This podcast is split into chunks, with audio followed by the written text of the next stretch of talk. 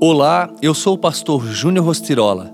Vamos juntos ao Café com Deus Pai de hoje? O poder da gratidão. Então Jesus tomou os pães, deu graças e os repartiu entre os que estavam assentados, tanto quanto queriam, e fez o mesmo com os peixes. João 6,11 Todas as vezes que demonstramos gratidão, somos mais parecidos com Jesus, porque gratidão tem a ver com o coração. Alguém já disse, e concordo, que a gratidão é a memória do coração. Todas as pessoas que têm um bom coração são gratas.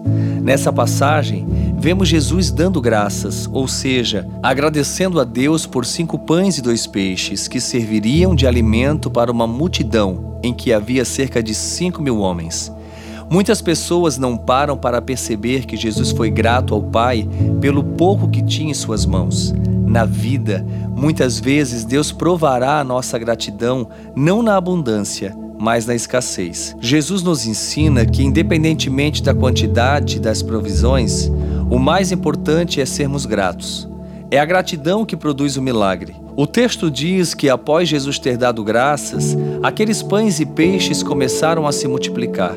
Isso nos mostra que onde existe gratidão, sempre haverá multiplicação. Um coração grato é aquele que não olha para a falta, não fica observando ser insuficiente, mas vive a multiplicação, vive o reino em sua plenitude. Como está o seu coração? Você tem sido grato a Deus?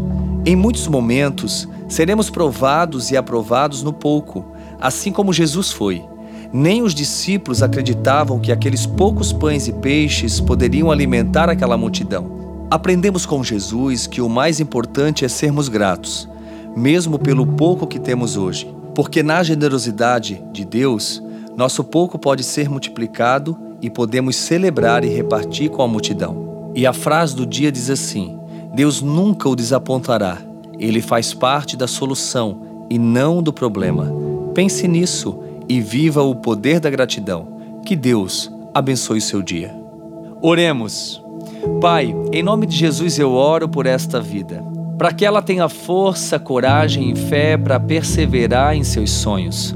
Senhor, eu declaro que ela irá celebrar todos os seus sonhos e suas conquistas com forma de gratidão e honra ao Senhor que a cada dia ela possa realmente dizer: até aqui o Senhor tem me ajudado, até aqui o Senhor tem me sustentado. Sou grato por tudo, Senhor, por aquilo que o Senhor já fez e ainda vai fazer nas nossas vidas. Essa é a nossa oração em gratidão, porque sabemos que tudo vem de ti e tudo é para ti. Que assim seja. Amém.